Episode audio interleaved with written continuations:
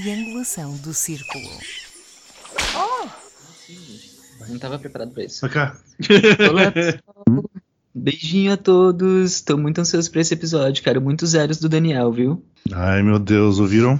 Já temos um recado dos nossos fãs, o Diego. Olá, bom dia, boa tarde, boa noite, onde quer que estejam, a fazer o que quer que seja. Começamos agora o 82 episódio da Triangulação do Círculo e sejam muito bem-vindos. O meu nome é Miguel Agramonte, sou o provocador desta edição e falo-vos de volta a São Paulo. E eu sou o Max Spencer Donner e estou em Faro. Eu sou o Daniel e estou em Sines. Estás no Porto de Águas Profundas. Estou, eu, eu sou um, um profundo, sou muito profundo, entra tudo. Tem um bidon de gás É, natural. imagino que sim, querida, imagino que sim. Ai, mas isso, meu Deus, não, não é para aqui chamados. Meus queridos amigos, muito rapidamente, porque este é um episódio super recheado. Como foi a vossa semana? Algum momento digno de registro? Nada. Ai, Intensa, mas violenta. só trabalho. Ah, só trabalho, nada uhum. mais. É, e tu que estás em São temos- Paulo, já foste ao mercado? não fui, não fui porque Estás a aquilo há muita aglomeração. Ah, filha, estou noutras, noutros ambientes, noutras ondas, aquilo, a ver mus- musicais interessantes.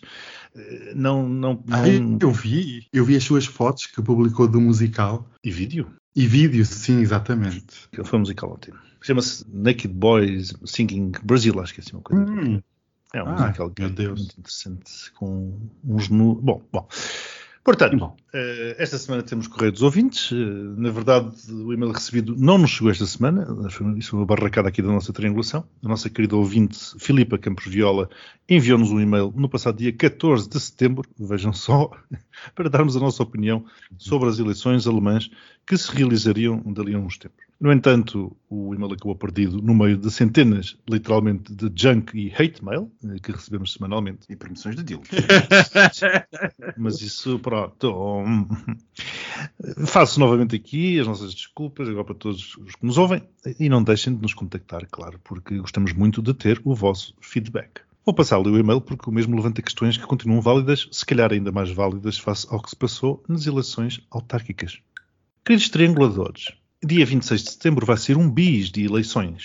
Para vocês no Portugalinho e para nós aqui na Germânia. Nesta campanha eleitoral, quase todos os partidos alemães trouxeram alguns serviços adicionais para os eleitores, nomeadamente o chamado Programa Eleitoral em Linguagem Acessível, uma espécie de Programa Eleitoral for Dummies, com muitas definições, explicações e ilustrações. Alguns partidos também ofereceram a possibilidade de fazer o download do programa em formato audiobook.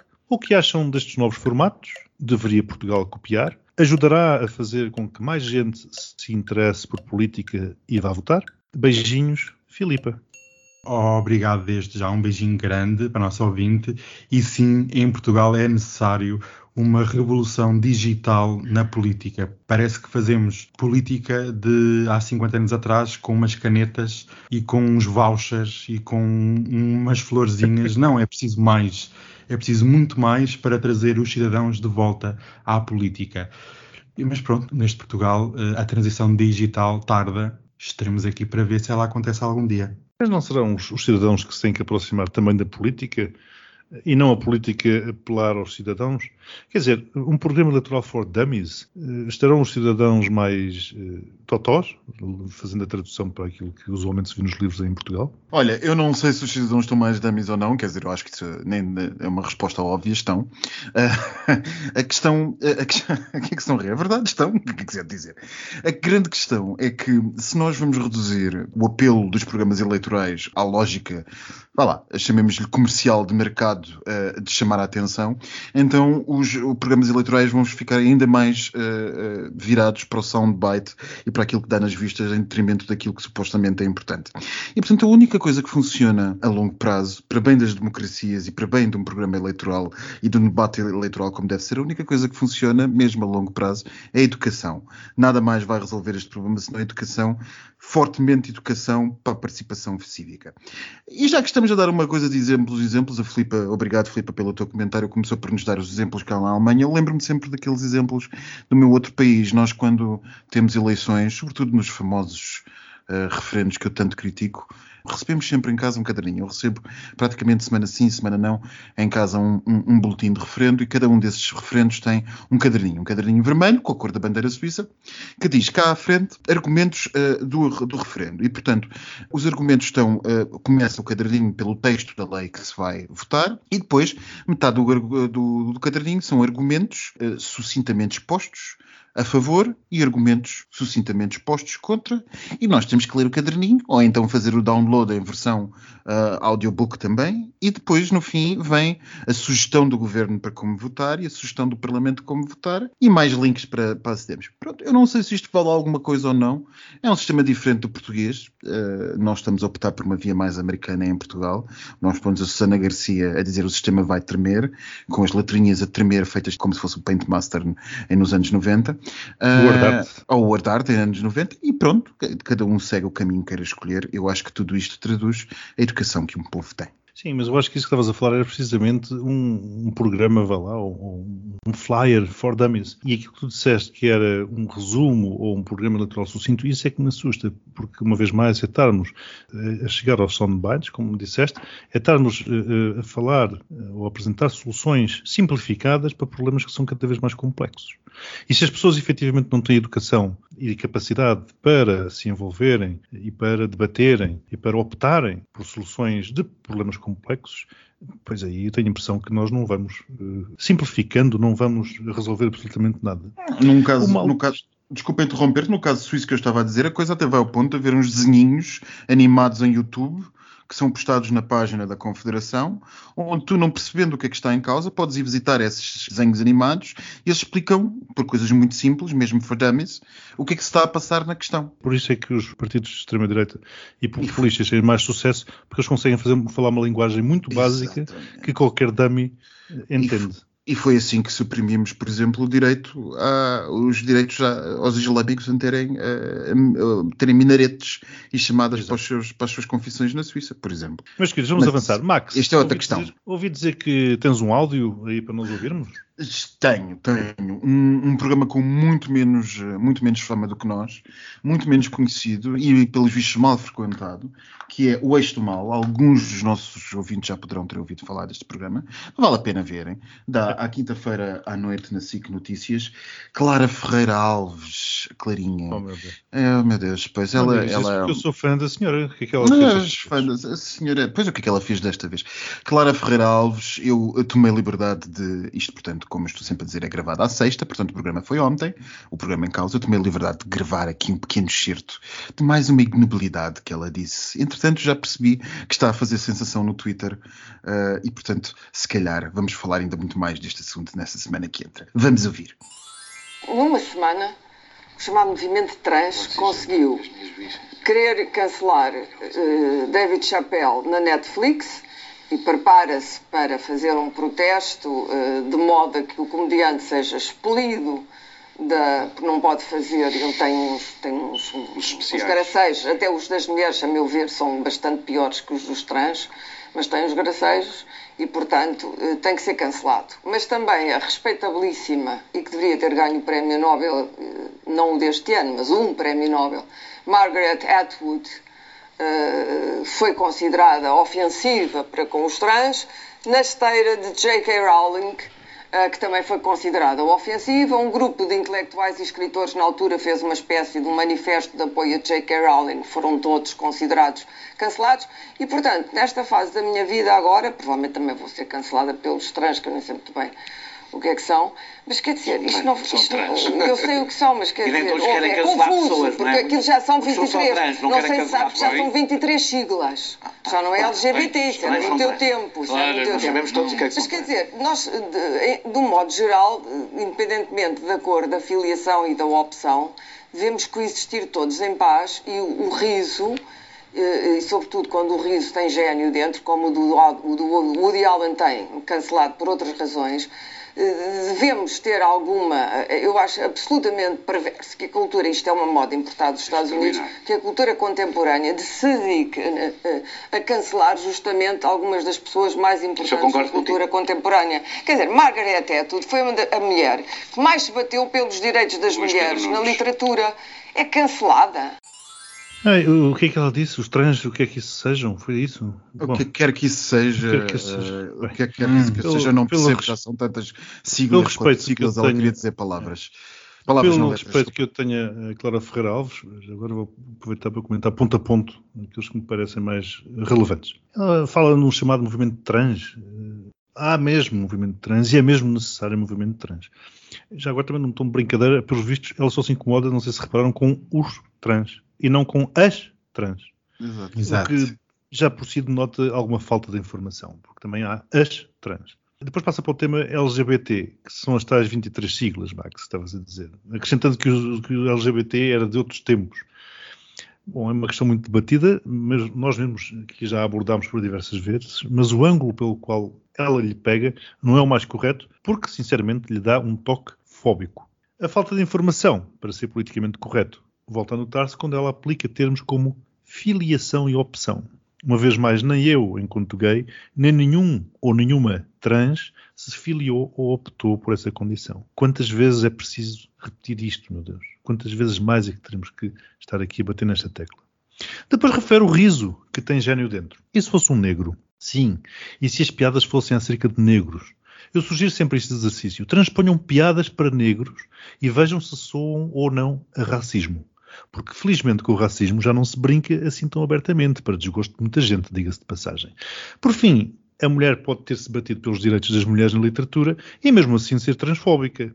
Aliás, a coisa eh, pode ser ainda pior. Há muitas mulheres misóginas, assim como há muitos negros racistas ou gays homofóbicos. O facto de se lutar por uma causa não significa que não se possa ser mau para outra causa. Quero acreditar que este tenha sido um deslize por falta de informação e toda a gente tem direito a deslizes, mas que o comentário foi transfóbico, isso foi. Ó oh Miguel, hum, Thomas Jefferson, supostamente a quem costumam dizer que foi um dos grandes inspiradores do Todos os Homens São Criados Iguais da Declaração das- da Constituição Norte-Americana, era justamente quem tinha escravos ao seu serviço, escravos negros. Portanto, começamos logo aí e começas bem. Eh, o facto de uma pessoa eh, ser o que quer que seja não quer dizer que não possa ser fóbica ou, ou discriminatória noutro campo da sua vida. E depois, eh, o essencial do que eu trouxe este, este, este assunto é que eu já estou um bocado farto da questão do, do, do cancel culture. É como politicamente correto. Uhum, O exato. problema não está em cancelar, só deixar-se cancelar, nem agora. Isto, isto- o problema está naquilo que sorrateiramente passa e se percebe das pessoas que se queixam de estarem a ser canceladas ou quer que seja. O que se percebe é que as pessoas estão a utilizar a liberdade de expressão para como que achar que a liberdade de expressão é uma liberdade de ofender. É um E não- direito não universal. É um direito universal. Como se houvesse um direito universal a ofender e como toda qualquer pessoa que se possa ser ofendida ou considerar-se ofendida é apenas e só uma libelinha que não aguenta nada. Isto é como sempre um direito que só aguenta, ou uma lógica que só aguenta, quando os ofendidos são os outros, nunca quando somos nós. E Claro. como dizia, uma- vamos citar uma pessoa de direita, uma pessoa, enfim, não de direita, ou uma pessoa decente de direita, de direita histórica deste país, que era o professor Freitas do Amaral, que perguntado sobre este assunto, dizia que uma coisa é a liberdade de expressão, outra coisa é a licenciosidade de ofender. E esta tenue linha de separação continua a ser um problema para algumas cabeças pseudo-pensantes. Não, É desculpa, isto. Clara Ferreira Alves é uma cabeça pensante. Eu não A faço senhora- a mínima. é, Uma Agora- cabeça pensante, uma cabeça que pensante não, não, se, não se reporta, não se reporta este assunto nos termos em que ela se reportou. Porque atenção, ela poderia tê-lo feito e poderia ter feito este comentário de forma perfeitamente legítima, eh, de perfeitamente n- eh, séria e, e- e- e respeitável, vá lá.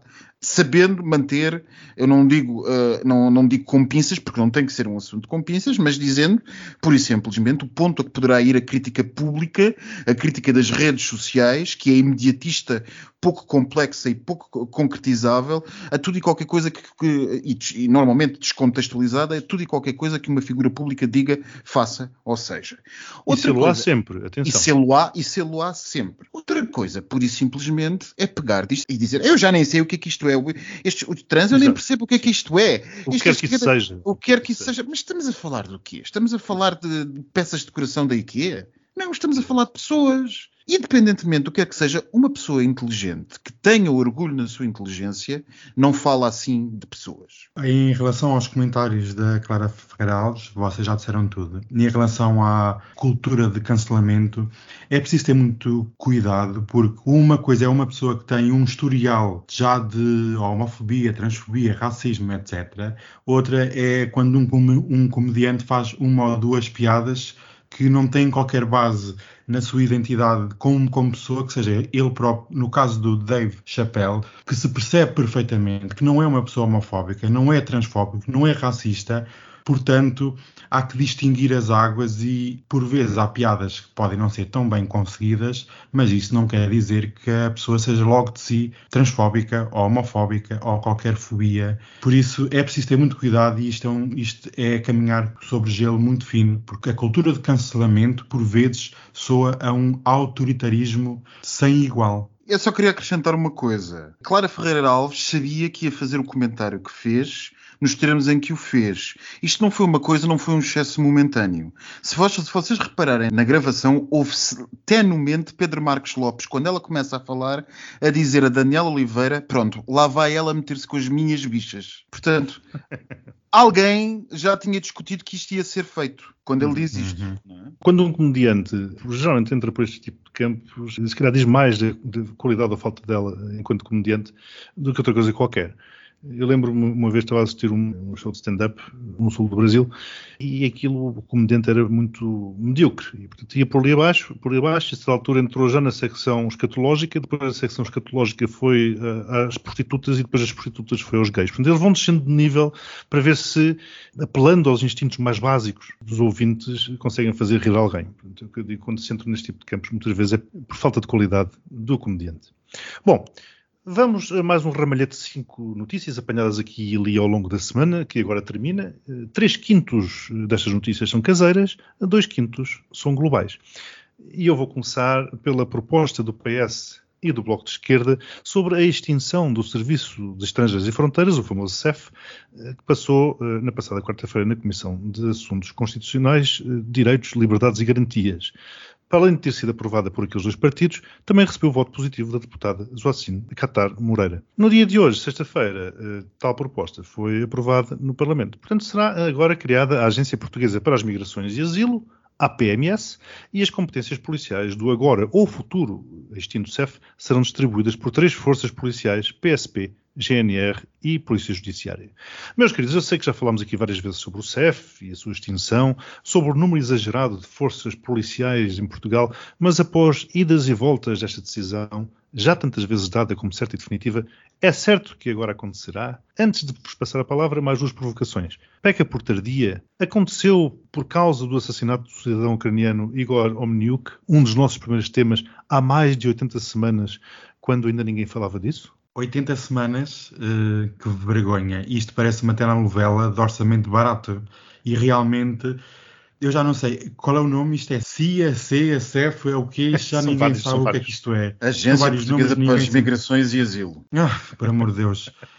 Enfim, isto é uma vergonha e é de esperar que hajam greves durante o resto do ano, inclusive no Natal e na, e na passagem de ano, por isso, esta novela barata, uh, espero que tenha um fim agora, mas eu duvido muito que tenha um fim. Por isso, zero! Eu dou 12, já, não vi, já, já uh. vem com atraso. Dou 12, eu dou Quando mais depressa acabarem com isto, melhor.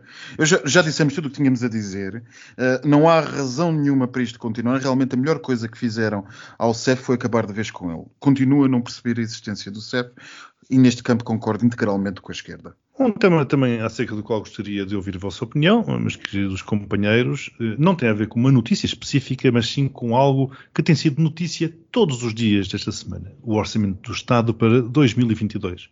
A minha provocação não vai no sentido de saber se a medida A é melhor do que a B ou se a C faz algum sentido. O que eu gostava de saber é o que vocês acham deste processo negocial. É que, permitam-me, alfinetada, quando um governo tem maioria absoluta, oh meu Deus, que é um governo absolutista que define tudo sem ouvir ninguém. Mas quando um governo tem maioria relativa, já é um governo vendido, de negociatas, de queijos limianos, de ficar a dever favores a uns e a outros. Portanto, preso por ter cão e preso por não ter, num sistema parlamentarista que, presumo, pretende precisamente entendimentos alargados na Assembleia da República, de modo a ir ao encontro da maioria das forças políticas nela representada. E só para terminar, que papel tem tido o Presidente da República em tudo isto? Eu posso começar já, que eu vou ser muito curto e passo já a minha palavra. Miguel, em relação à tua provo provocação, o Bloco e o PCP gostam de serem enganados porque aprovam orçamentos, aprovam medidas até emblemáticas, mas depois essas medidas ficam cativas por ordem do Ministério das Finanças. Começou com o anterior ministro, Mário Centeno, que foi o campeão das cativações e agora continua no Leão, atual Ministro das Finanças. Eu acredito que ninguém queira este orçamento, nem o PS quer que seja aprovado, nem a esquerda quer que seja aprovado. Porque realmente, em 2022, inicia-se um novo ciclo económico com a chegada dos cheques da bazuca e perante os livros de ciência política, dizem sempre que num novo ciclo económico inicia-se também um novo ciclo político. E não me parece ser assim tão certo que António Costa queira que este orçamento seja aprovado, porque as posições que foram sendo tomadas ao longo destas semanas, ao longo destes dias e até no dia de hoje, quando se aproxima cada vez mais a data limite, parece que António Costa não quer nada que isto seja aprovado. Até porque, e deixo aqui uma farpa, é mais vantajoso António Costa entrar agora em eleições quando a direita se está a reorganizar no PSD e no CDS. Portanto, uma direita reorganizada é uma ameaça ao poder hegemónico do PS no país.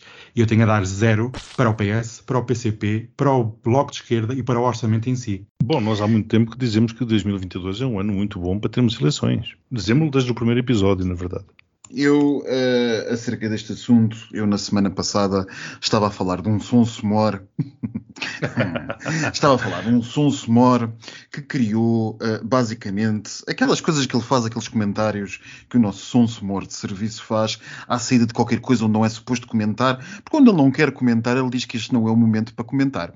Quando ele quer comentar, ele por simplesmente deixa sair assim uns comentários como quem não quer a coisa acerca de qualquer coisa que ele estava a dizer só por acaso. E só por acaso ele disse há umas semanas atrás, há duas semanas atrás, portanto nós comentámos no último episódio, uh, e estava eu a comentar que o Som Somor criou uma crise onde ela não existia, e quando se fala em política de crise, a crise aparece.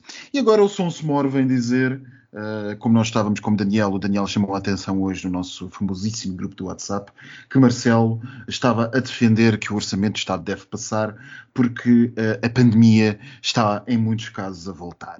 Ora, a pandemia está em muitos casos a voltar e agora Marcelo, depois de agitar as águas, subir bem o lume para ferver bem a água, aparece agora como alguém que baixou o lume e pôs um bocadinho de água fria para ver se isto realmente se entende, para que quando houver um acordo, se houver um acordo, mas eu ainda acredito que esse deverá ser possível, possa vir dizer, bem, eu disse que as coisas devem ser resolvidas com serenidade e a serenidade imperou e pronto, eu congratulo-me a esse tipo de coisas que Marcelo diz para estar sempre do lado do preto e do branco, está sempre em cima e em baixo ao mesmo tempo.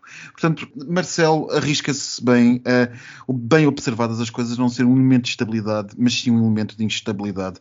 Porque ele próprio agita as águas quando quer, para o que bem se lhe oferece agitar. Quanto à esquerda, há aqui uns culpados, mas há um culpado essencial neste ponto em que estamos, que é justamente António Costa. António Costa, quando há dois anos resolveu que não era necessário, bom, admito que tenha sido ele a resolver que não era necessário acordos escritos, eh, ele sabia muito bem onde é que nós chegaríamos em 2022, 2021, 2022, porque quando não há acordos escritos, quer dizer, ninguém dá nada eh, por um acordo se ele não estiver escrito, não é?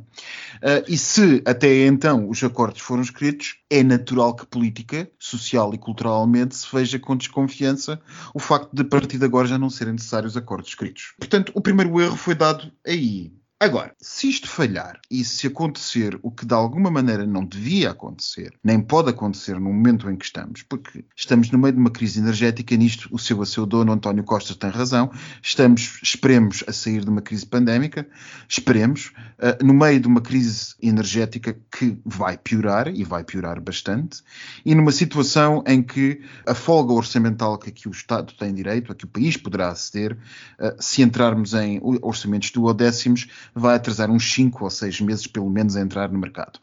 Eu não digo nada, eu já recebi o meu dinheiro da bazuca, já recebi o meu dinheiro das, das, dos painéis solares. Das painéis. Já está, portanto podem fazer cair o orçamento à vontade. Mas eu se calhar acho que para o resto do país isto é capaz de resolver, representar um problema muito grande, sobretudo com fatores, com fatores produtivos a disparar e com rendimentos efetivamente sob risco, porque a inflação está aí, está galopante, ainda que Portugal seja neste momento a segunda inflação mais baixa da União Europeia, não deixa de ser um perigo que nos vai atingir, é uma onda que nos vai atingir, e quando a inflação atinge quem menos dinheiro tem, é quem mais sofre e, portanto, em Portugal a coisa vai ser uh, bem sentida.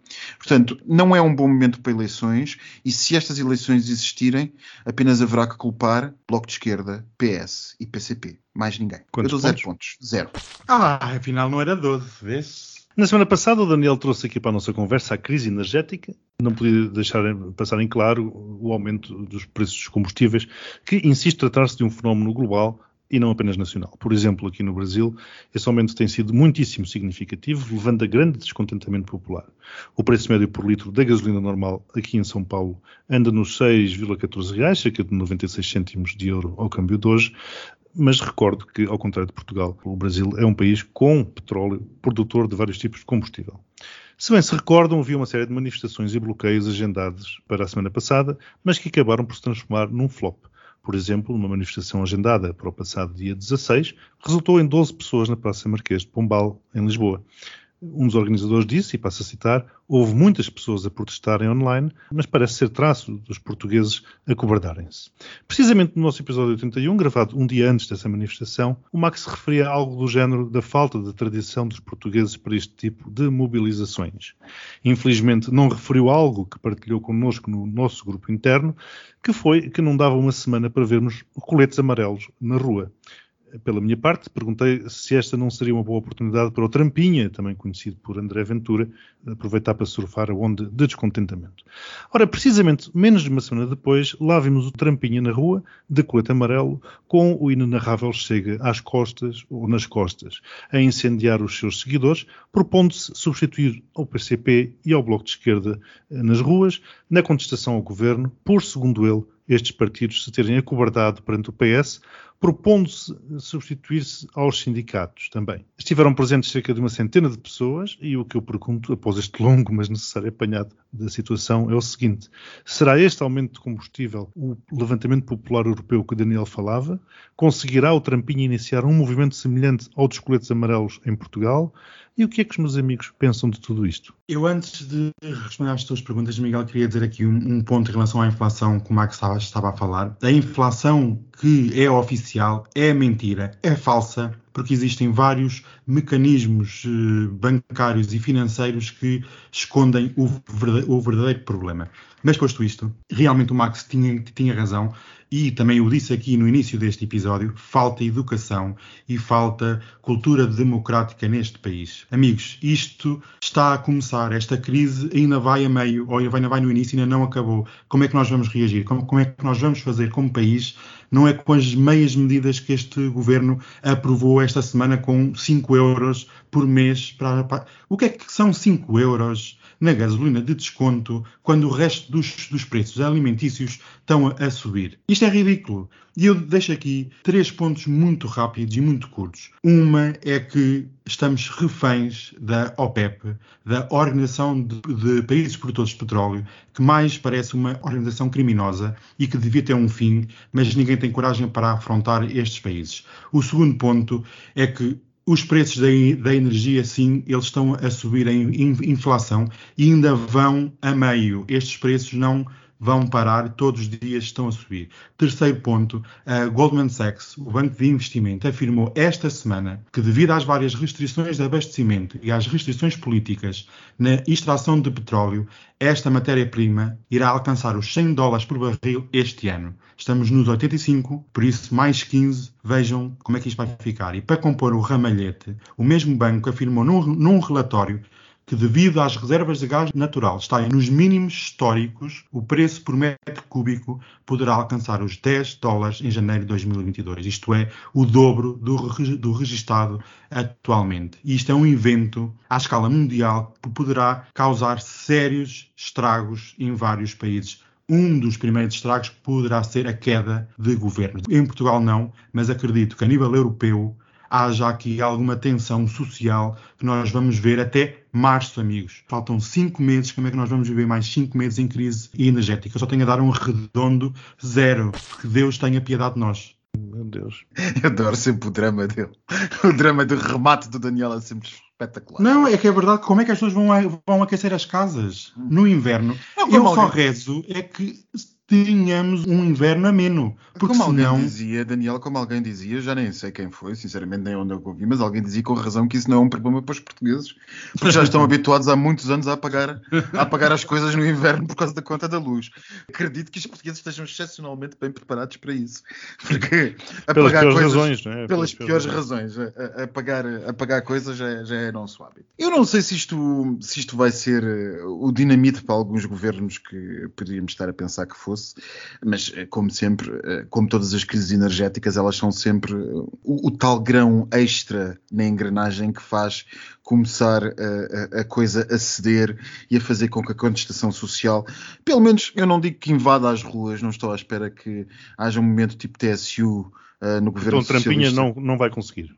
Eh, Não sei se o Trampinha vai conseguir ou não. O Trampinha tem uma excelente estratégia eh, política e eleitoral. Quer queiramos, quer não, tem. E pena daqueles que lhes opõem, basicamente todos os democratas da esquerda à direita, é não verem o óbvio que é a estratégia do Trampinha, porque o Trampinha não inventa absolutamente nada. Trampinha limita-se a copiar eh, de tudo aquilo que vê lá fora e, portanto, tudo aquilo que, que, que André Ventura consiga fazer, eh, sinceramente não espanta quem se dedica a analisar estas coisas e estes fenómenos, porque é exatamente aquilo eh, que, que se vê lá fora. Portanto, daí que nós tivéssemos comentado que os coletes iam aparecer, a única coisa que não adivinhámos é que os coletes iam, amarelos iam aparecer com o símbolo do Chega no meio. Pensámos que eles fossem um bocadinho mais cínicos e não pusessem o símbolo do Chega no meio dos, dos coletes amarelos, mas eu já estou por tudo. O que me parece é que esta situação, o governo socialista, insisto, estou aqui há, daqui a pouco há 82 sessões a dizer, António Costa é extraordinariamente versado em, em estratégia política. É um homem que sabe muito bem o que faz e quando as coisas partem, partem porque ele quer partir.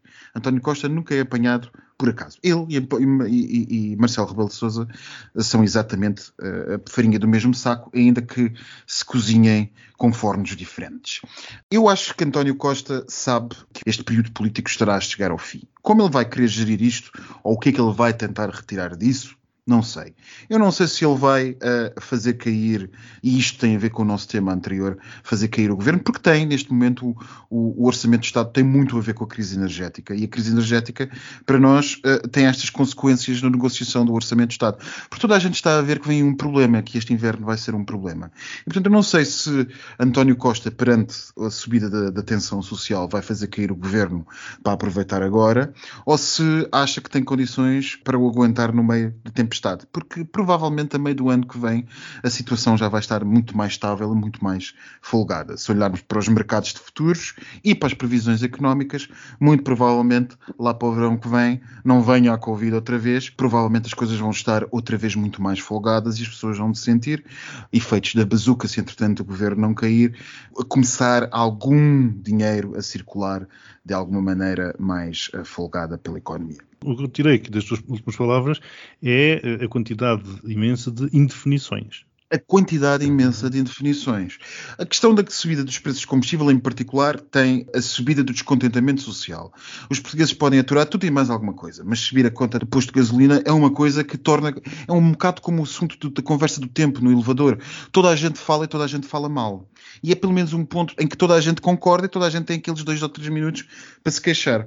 E o pior que pode haver para um governo é que toda a gente tenha um motivo comum de queixume.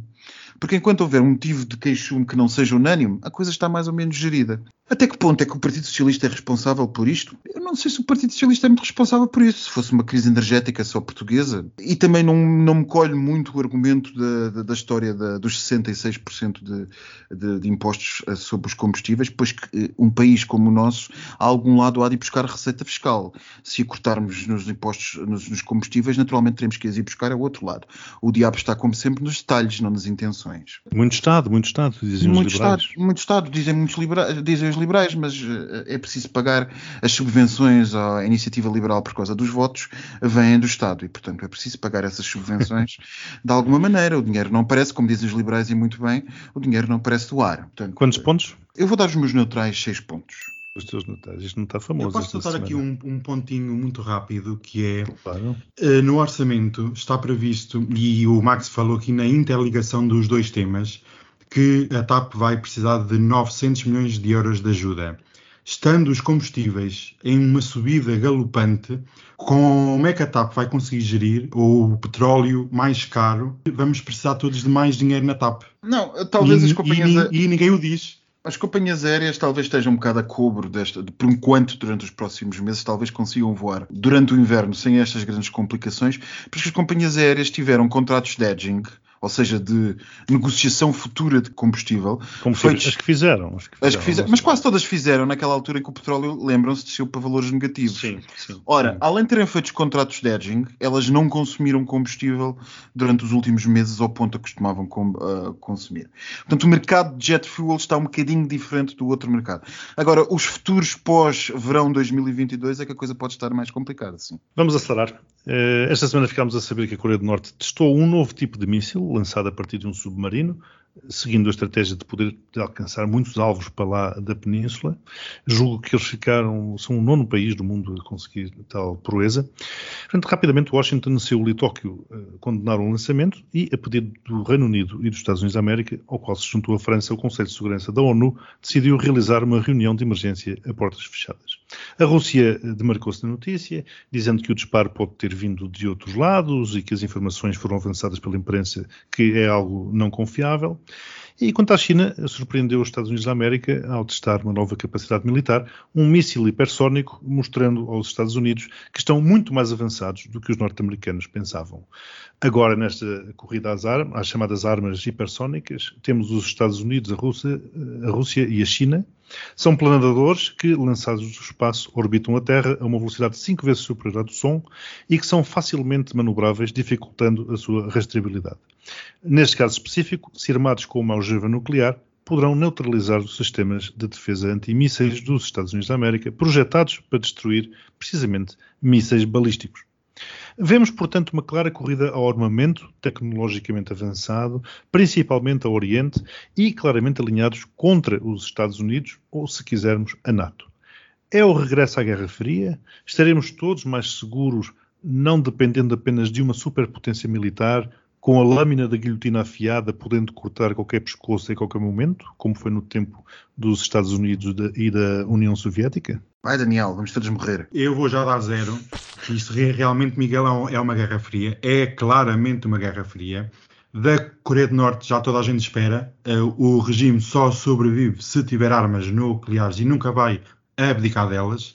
A questão chinesa é muito mais problemática.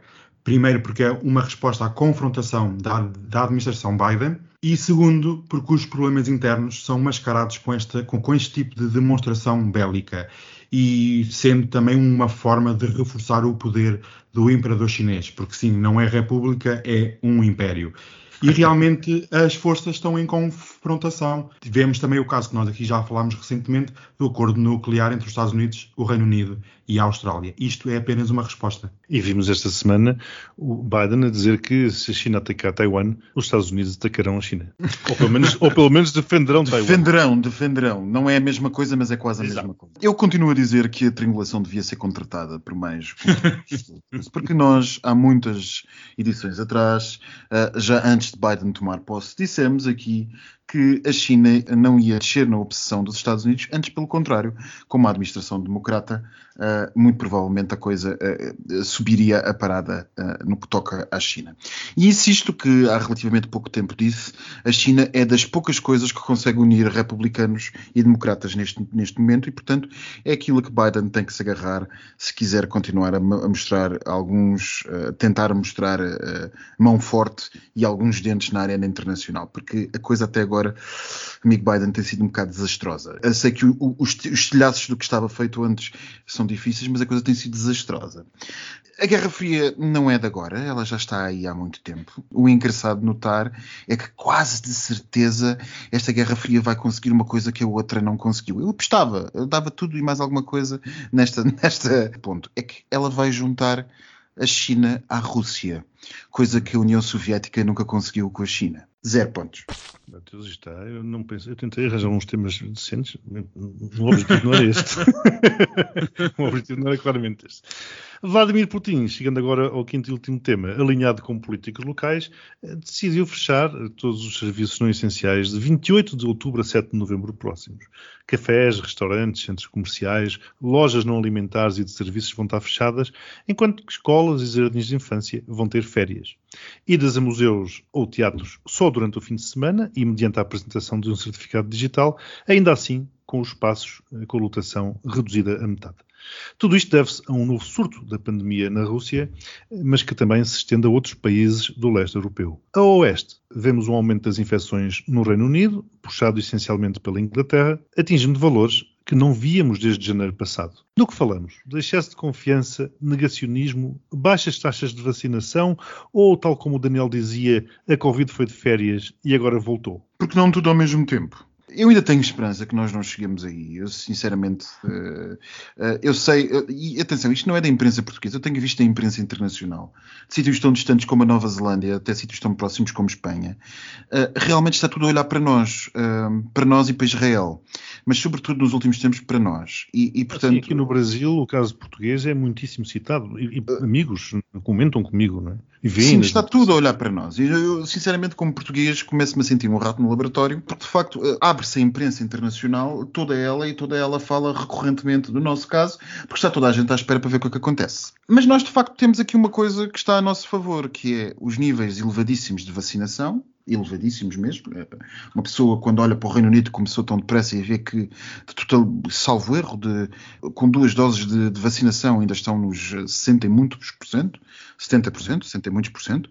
Por isso eu um, perguntava se isto tinha a ver com baixas taxas de vacinação. Sim, eu no outro dia estava a ver uma, uma, uma tradução de uma reportagem de televisão israelita que fazia elogios ao, ao governo português, ao, ao, ao, Estado português, porque no meio desta confusão toda... Não, ao, ainda governo, tinha... ao governo, desculpa. Se um elogio tem que ser feito, tem que ser ao governo e não ao Estado, porque o Estado não. não ao Estado no sentido das decisões que tomou, não é? Aos reguladores, às coisas todas. Uh, e ao governo, o governo, as decisões políticas, mas há decisões que claro. não são só políticas, não é? Um, pronto, ao país enquanto um todo, porque uh, tinha tido esta coisa arrojada no meio desta confusão, ainda começar as terceiras doses e já estar a vacinar toda a gente para a gripe. Vamos ver o que é que acontece. Eu tenho estado a olhar para os nossos números, os nossos números estão a subir outra vez em alguns sítios onde estavam a baixar. O pessoal jovem já está todo nas discotecas, eu não sei, ainda não fui a nenhuma, é mentira, não pus despesa E há muito pessoal jovem, é verão, é beijoqueira, estamos a acabar o verão, temos que andar de um lado para o outro e, e, vamos ver se isto são coisas para ficar ou se se alteram. Eu acho que nós não vamos, pelo menos aqui o Ocidente, voltar aos mesmos níveis, a não ser que uh, se dê algum fenómeno como perda de eficiência uh, da, das nossas vacinas e, e, e mutação dos, uh, dos vírus. Não é de toda a minha área, portanto estou a tirar larachas como qualquer pessoa fará no banco café, mas eu acho sinceramente que não. Sinceramente que não. O, o exemplo desastroso que estamos a ver em Inglaterra é um exemplo que, segundo os cientistas, não tem ainda uma razão óbvia, porque estamos a falar de uma vacina diferente da nossa maioritária, que foi a Pfizer. Os ingleses usaram a AstraZeneca. Portanto, Vamos ver. E tudo aquilo que, vamos, que vemos no leste é de gente que recusa ativamente a vacina. Portanto, vou Mas ficar nos 6 ainda, que é para não dizerem que eu estou 12 zeros, porque eu até comecei com isto com a ideia de dar 12 a tudo o que era coisa. Uhum. Mas eu, depois vocês tiraram-me o mood. É culpa do Miguel. Daniel. Alex escolheu. Daniel. Eu vou ser curto e grosso, zero, uh. e aproveito para desejar um bom Natal a todos. Ai, meu Deus. Mas vais de férias até o Natal, já não voltas à triangulação? Eu volto, mas parece que o Covid está de volta é com a ceia de Natal. Portanto, como estou sem. Ainda continuo sem calculadora chinesa, eh, não consigo fazer aqui os bibibips, mas eh, as contas são fáceis de fazer. O Daniel deu 0 mais 0 mais 0 mais 0 mais 0, totalizando 0 pontos. Muito bom. É uma homenagem, é uma homenagem, é uma homenagem ao, ao, para, para você. Diego, sim. E o Max deu 12 mais 0 mais 6 mais 0 mais 6, totalizando 24 pontos. Portanto, temos 24 Bravo. pontos no total desta edição, uma coisa tristemente fantástica. O postigo de Daniel Ai filhas, Deus tenha piedade de nós. Eu ouvi agora mesmo a dizer que isto dos descontos no gasóleo parece a Black Friday do gasóleo. Amigas, qual é a ligação entre a Adele e o maior banco do mundo, o Citigroup? Hum? Não sei. O relatório deste banco, eu dar relatórios, analisou o mercado imobiliário à escala global e detectou sete cidades europeias em clara bolha imobiliária, Londres inclusive. Isto porquê? Porque a cantora Adele mudou-se de Londres para Los Angeles porque não conseguia suportar o preço das casas. Esta comprou três mansões na Califórnia no valor de 25 milhões de euros. Filhas, se a Adele não, não consegue viver em Londres, eu não sei quem consegue viver. Por isso, beijinhos para a Adele. Deus tenha piedade de nós, pela graça do Senhor. Sabem qual é a cor da estação? Qual estação? Estação do outono e inverno? Que ah. cor é que tu vais usar na tua roupa? Como sempre, preto. Não, amiga, é o caramelo. Caramelo é que está na moda. Que caramelo? É fatos de caramelo. Bem, mas sabem que não só se vive de fatos de cor caramelo, passamos a fatos pretos. Amigos, se vocês têm gravata preta? Tenho, claro, óbvio, várias. Tem. As teorias da conspiração afirmam que a nossa queridíssima Isabel II de Inglaterra já morreu. Ah, que faleceu. Mas como o governo e as instituições políticas esperam um grande aumento de casos de SARS-CoV-2, não querem uma peregrinação a Londres para fazer o luto pela rainha. Não querem um grande evento de propagação do vírus. E então está tudo mantido em segredo. Eu avisei há uns episódios atrás que os 95 anos da rainha iam dar num novo monarca. Eu não sabia que era, que era isto. E vejam comigo muito rapidamente. Uma, a rainha, esta semana disseram que a rainha tinha, tinha que deixar de beber Martins, ela deixou. Entretanto, apareceu de bengala. Entretanto, desapareceu do público e já é a segunda noite que passa no hospital. Toda a gente diz no Twitter, no Reddit e na Dark Web que ela morreu. É certo que ela morreu e todos estão a mentir. Ai, meu Deus. Esses do Twitter não têm mais nada para fazer. Não tem mais nada para fazer, mas olha que vá tudo certo. E aproveito aqui para deixar um beijinho à Isabel. Um beijinho também à outra Isabel, que é a Isabel dos Santos, que agora viaja em low cost, porque desde que andou na TAP ficou traumatizada e agora só usa Rainer. Um beijinho para quem ela não? e um beijinho que quem não, exatamente. E um beijinho para a aristocracia espanhola, que está em choque com a igualdade de género. Para a semana eu vou trazer aqui este escândalo na escola da Infanta Leonor Espanha. Beijinhos! Beijinhos, beijinhos, beijinhos. Beijinhos. Beijinhos. Hum.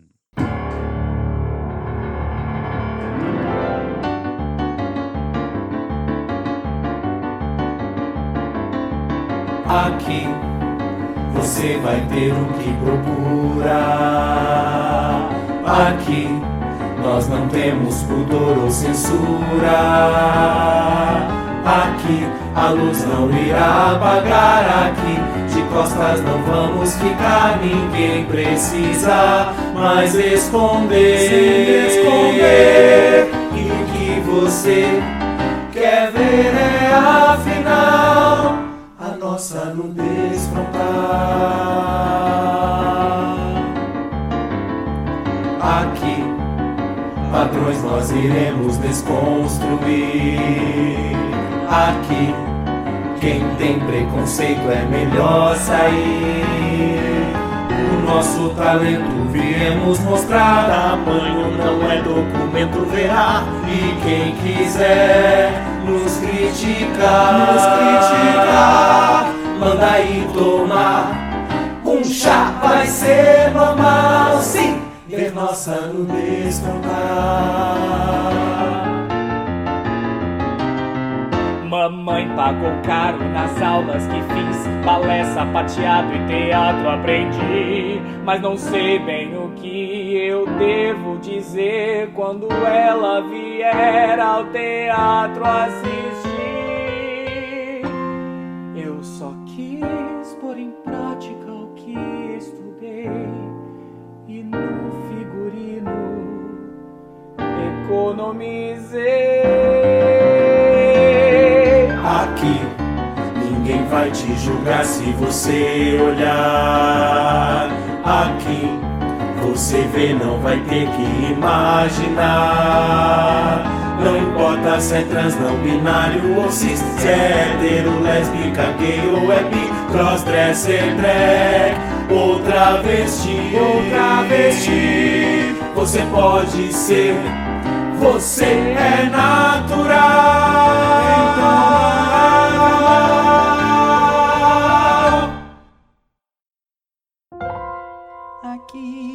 Estou despido diante de você. São falhas que eu exibo e todos podem ver.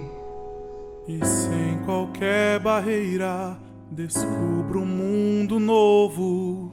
Eu vejo que a nudez é mais que está somente exposto. Só vendo o que restou é que eu pude entender porque me envergonhar de quem eu sou. Eu não vou me constranger. Vejo que somente assim, sem nada esconder, toda a verdade nua e crua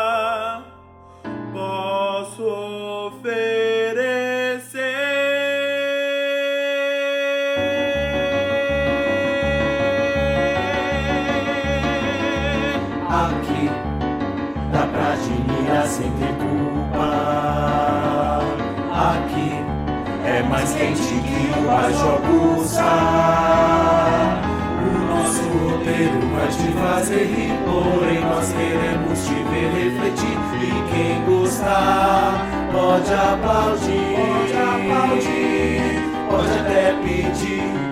Um bis é natural, sim, tudo é natural.